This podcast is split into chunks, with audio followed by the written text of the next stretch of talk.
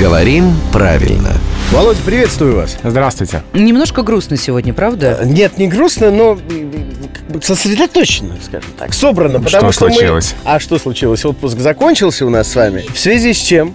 От лица всех счастливчиков, которые собираются вот сейчас в отпуск, мы имеем вас спросить, Володя.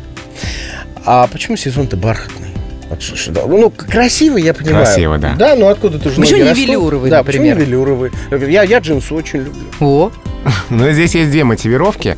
Во-первых, это время мягкого умеренного климата. ага. Ну, сравнивается с бархатом, с Да. мягким таким, Да. нежным. А во-вторых, а, свойства этого периода, они уподобляются ткани с а, мягким, гладким, густым ворсом, который воспринимается как роскошный праздничный материал.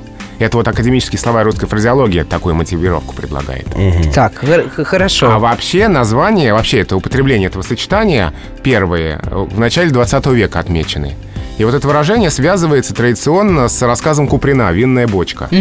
А Куприн писал, э, что в Ялте существует не один сезон, а целых три – ситцевый, шелковый и бархатный. И бархатный сезон он называл «золотыми днями» для Ялты, для всего Крымского побережья, и писал, что он совпадает с последней неделей Великого Поста, с Пасхой и Фоминой неделей. То есть, получается, это весна. Весна. То есть раньше, изначально, сто лет назад, бархатным сезоном называли весеннее время, когда еще не так жарко. А можно просто будет два бархатных сезона? Один по Куприну, другой осенний. А, а, а, ну да, мы же не можем отказать девочке, да? Не можете, не Нет, можете. ей мы отказать не можем, но вот в русском языке закрепилось уже название бархатного сезона Так что за осенними месяцами.